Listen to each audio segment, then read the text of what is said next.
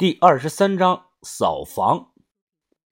我打电话让豆芽仔拿烟过来，给了这个老头后啊，他形容了那个人的长相：方脸、短头发、有胡子，形容的很像老田。看来老田真是下水了，而且好像再没有上来过。哎，疯子，我这两天眼皮老是突突的跳，感觉不吉利呀！别瞎感觉了，你的感觉就没对过，快走吧。回去后，薛师叔啊正在门口打电话，他对我笑了笑。我进到屋后，小声的对把头说：“把头，就三个字，不是人。”把头听后，眼神中闪过一丝慌乱。我极少看到过把头露出这种表情。我一直在想那三个字是什么意思？不是人，就可能是鬼呀。这个从字面上分析有两种含义。一是真正的鬼，二是心怀鬼胎。我认为应该是后者，只是不知道这三个字对应的主人是谁。李铁成、老田，还有我看了看门外正在笑着打电话的薛师叔。把头闭上了眼睛，过了几秒钟，又慢慢的睁开了。他说道：“有意思啊，如此的算计。”到底想玩什么呢？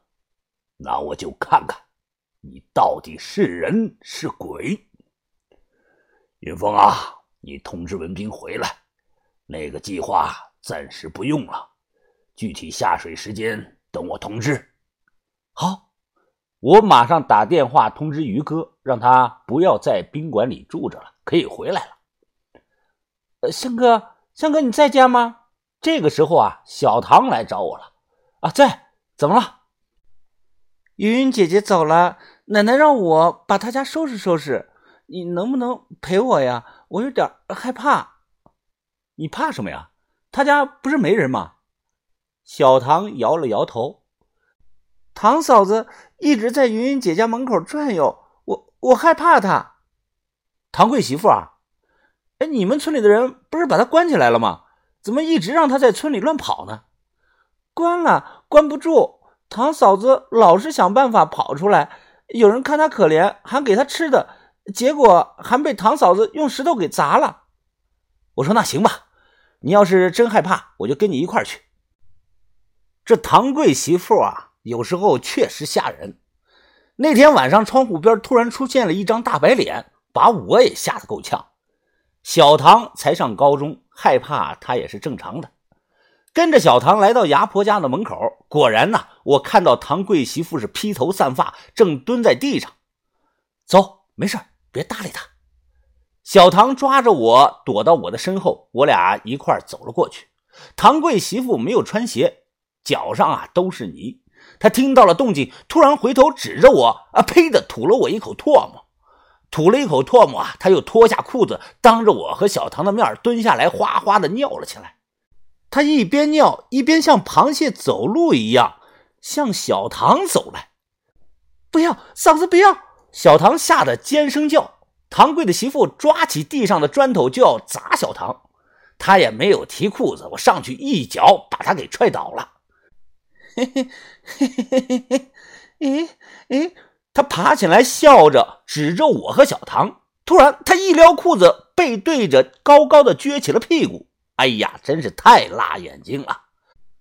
一丝不挂，看一眼我一天都不敢吃饭呀。我也算是开眼了。小唐更是羞得满面通红，闭着眼睛不敢看。傍晚进了牙婆家，屋里啊有些黑。小唐随手开了灯，因为人不在，屋里烧的煤球火也灭了。我呼出的白气都能看得到，屋里很冷很凉。小唐啊，这这也没什么好收拾的，你奶奶让你收拾什么呀？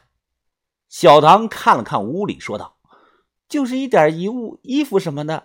奶奶和牙婆婆关系很好，我们这儿的习俗是家里有人过世了要扫房。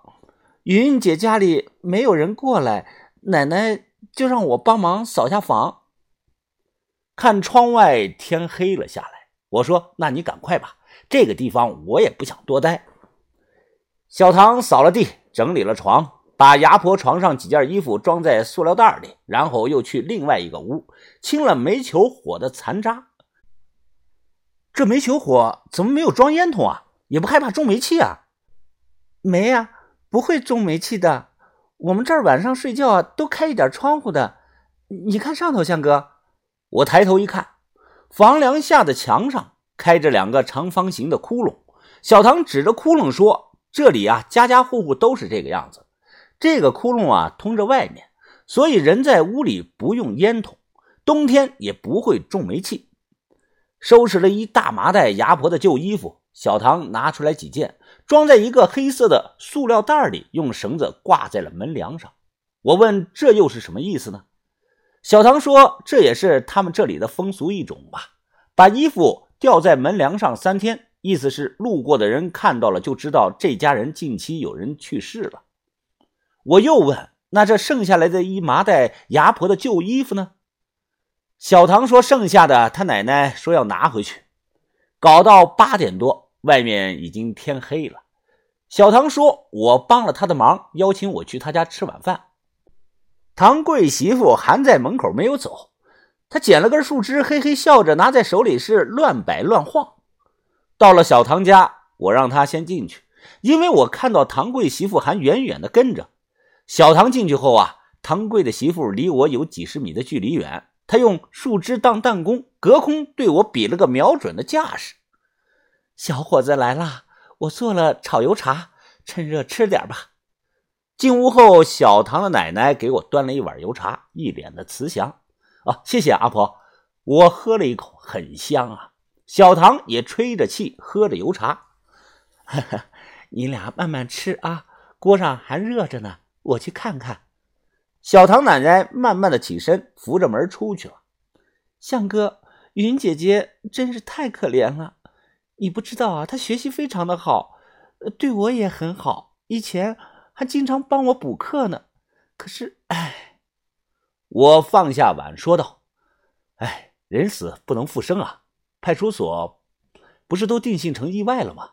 人都走了，你也就别多想了。”嗯，我以后。也要像云云姐那样努力的学习，考上重点大学，走出我们的村里去大城市工作。小唐的眼神坚定，快速的喝完油茶。我说家里还有事儿，不多留了。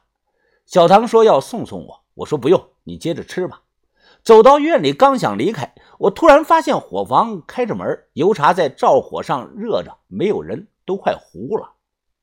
西边还有间小屋，亮着灯。我走过去，透过窗户向里面一看，屋里小唐的奶奶蹲在地上，正一件一件的从麻袋里往外掏衣服。小唐奶奶手脚麻利，掏完一件衣服，还用剪刀划开衣服的夹层，不知道在干着什么。我偷偷的看着，衣服一件一件被扔到了一旁。这个时候，小唐的奶奶动作突然就停了，她慢慢的转过头来。小唐奶奶嘴里上下咀嚼着假牙，嘴角咧开的老大，一脸怨毒之色。